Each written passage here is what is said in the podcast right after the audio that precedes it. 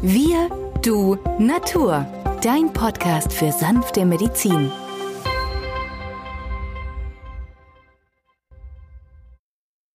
Hallo und herzlich willkommen zur neuen Folge von Wir, du, Natur, deinem Podcast für sanfte Medizin. In der heutigen Folge geht es um die indische Myrrhe. Mein Name ist Benjamin Hartlieb, ich bin Osteopath und Heilpraktiker und auch in dieser Folge mit dabei ist der Arzt, Biologe und Chemiker Peter Emrich. Hallo Peter. Hallo Benjamin. Ja, Peter, die indische Myrrhe kenne ich als Gogul. Und sie ist ja eine Pflanze, die in der ayurvedischen Medizin sehr, sehr weit verbreitet ist, aber auch mittlerweile den Weg zu uns nach Europa gefunden hat und bei ja nicht wenigen Beschwerden auch hier bevorzugt eingesetzt wird. Ja, Gold, Weihrauch und Myrrhe brachten die drei Könige aus dem Morgenland mit.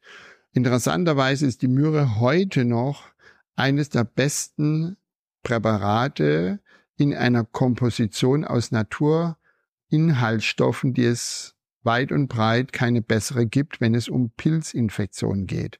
Die Natur hat hier uns auch nach 2000 Jahren eine Komposition geliefert, die bei den ganzen multiresistenten Keime, die wir haben, dennoch die Schlagkraft hat, Pilzinfektionen, ob Schimmelpilz, ob eine Candida-Infektion in Magen-Darm-Trakt zum Abheilen zu bringen.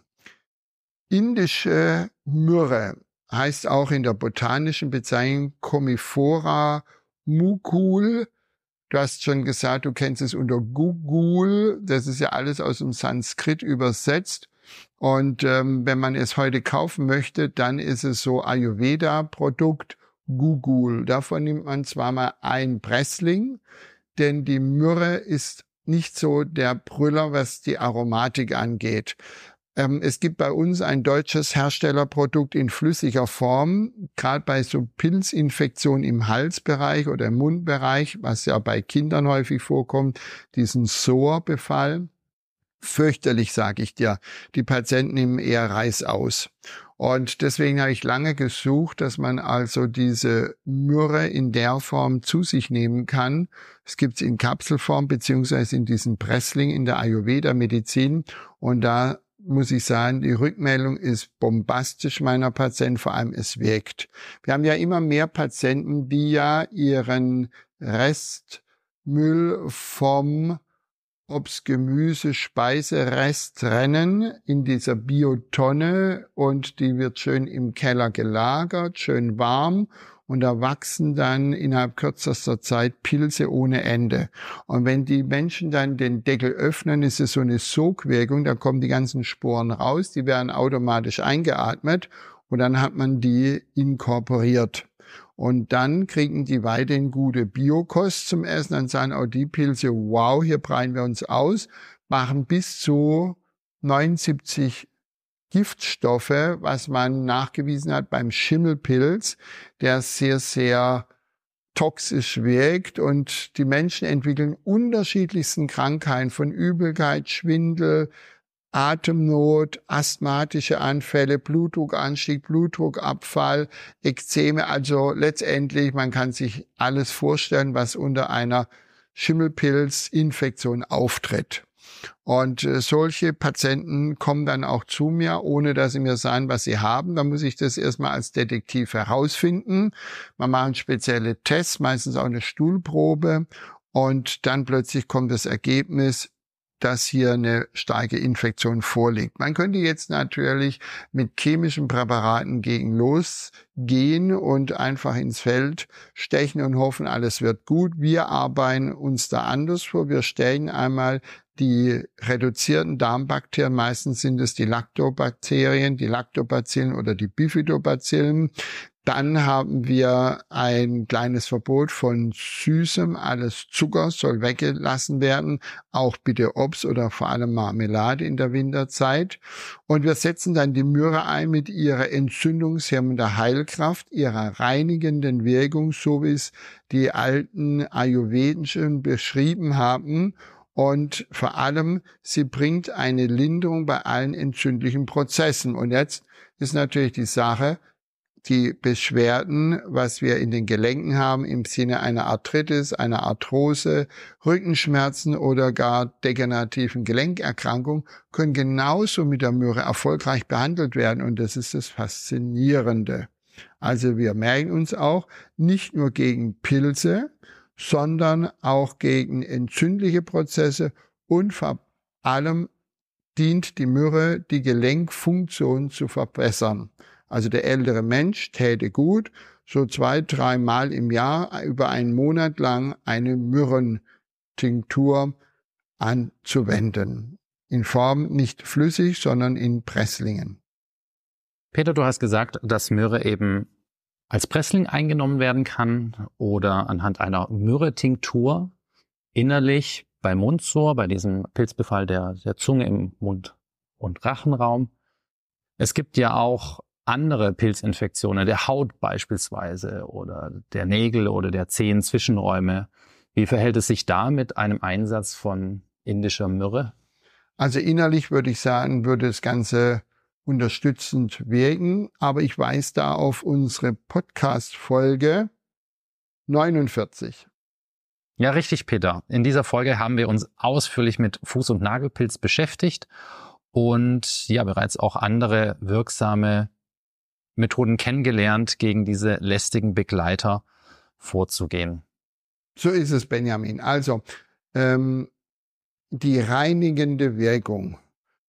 Unser Abwehrsystem wird auf der einen Seite gestört durch irgendwelche Faktoren von außen. Hier jetzt speziell durch die Toxine, die Giftstoffe aus diesen Pilzarten, die wir jetzt gerade genannt haben, Schimmelpilz oder auch der Candida, der Hefepilz.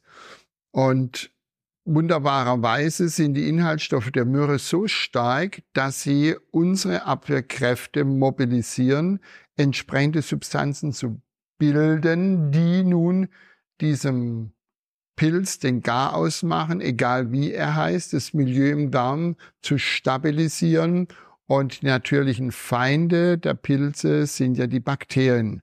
Und so leben Bakterien und Pilze in einem Gleichgewicht in uns. Und wenn das gestört ist, können nun dann auch äußere Erscheinungen auftreten, die wir dann als lästige Hauterkrankungen kennen. So. Und deswegen eine hervorragend geeignete Substanz, ist die indische Myrrhe dieser Sache zu begegnen. Also hier würde man dann diese Myrrhe-Tinktur äußerlich auf die Haut auftragen, wenn ich dich richtig verstehe. Das kann man zusätzlich machen, korrekt, weil es ja nicht an der Haut außen ein Geschmacksempfinden auslöst.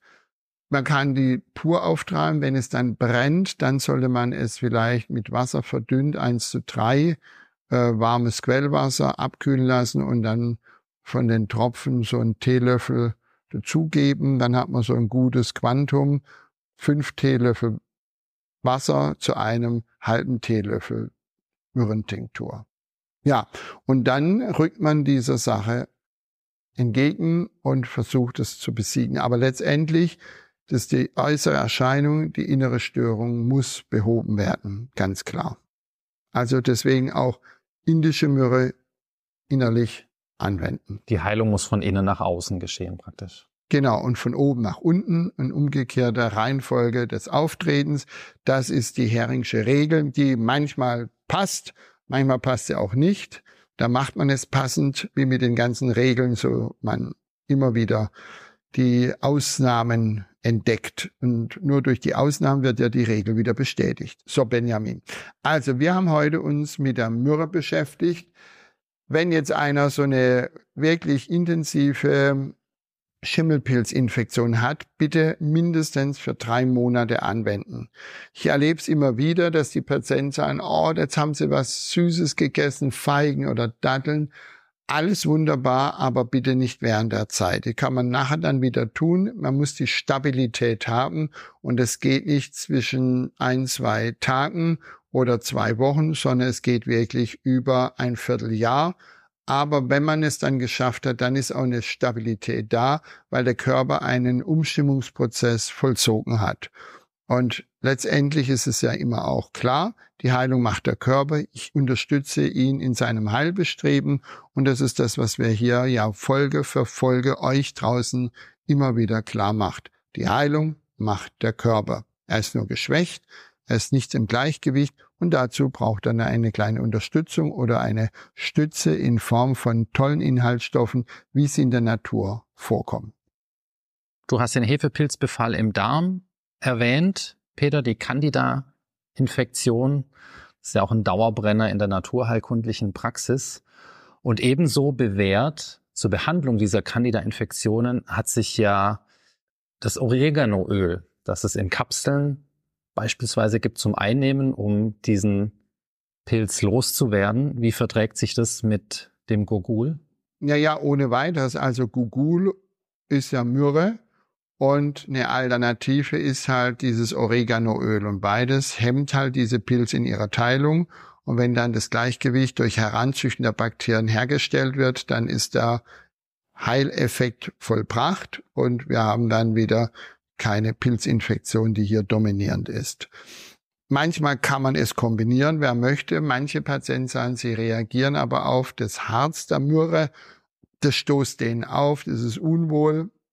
Dann weiche ich aus und bin happy, dass ich Oreganoöl habe in Kapselform, weil auch das muss geschluckt werden, damit es im Darm sich entfalten kann.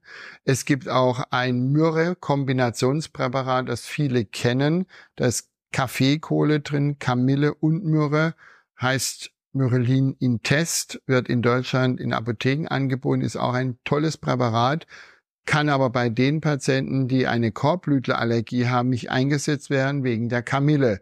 Also du siehst, Benjamin, in der Therapie müssen wir schon manchen Joker rausziehen, um hier zu punkten. Und ich denke, wir haben jetzt hier einiges zur Myrrhe verraten, was jeder selber tun kann, weil Nystatin auf Dauer ist nicht die Lösung. Auch viele Apotheker empfehlen es und ich muss sagen, lesen Sie oder auch ich muss sagen, lest einfach mal den Beipackzettel von Nystatin durch und dann sieht man, wie sie doch andere Organe diese Substanz belastet. Und das alles gibt es weder bei Myrrhe noch bei Oregano. Also, wir haben sicherlich euch weiterhelfen können, wenn es um das Thema geht, Pilz im Innern, Pilz an der Haut, was tun. Ja, und wenn ihr Wünsche habt, Fragen oder Anregungen an uns, dann möchten wir euch ermutigen, uns eine E-Mail zu schreiben an die E-Mail-Adresse wirdunatur.online.de. Vielen Dank fürs Zuhören und bis zur nächsten Folge. Tschüss. Tschüss.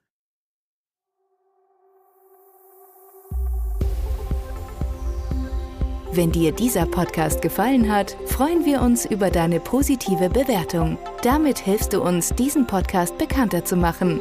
Wir danken dir dafür.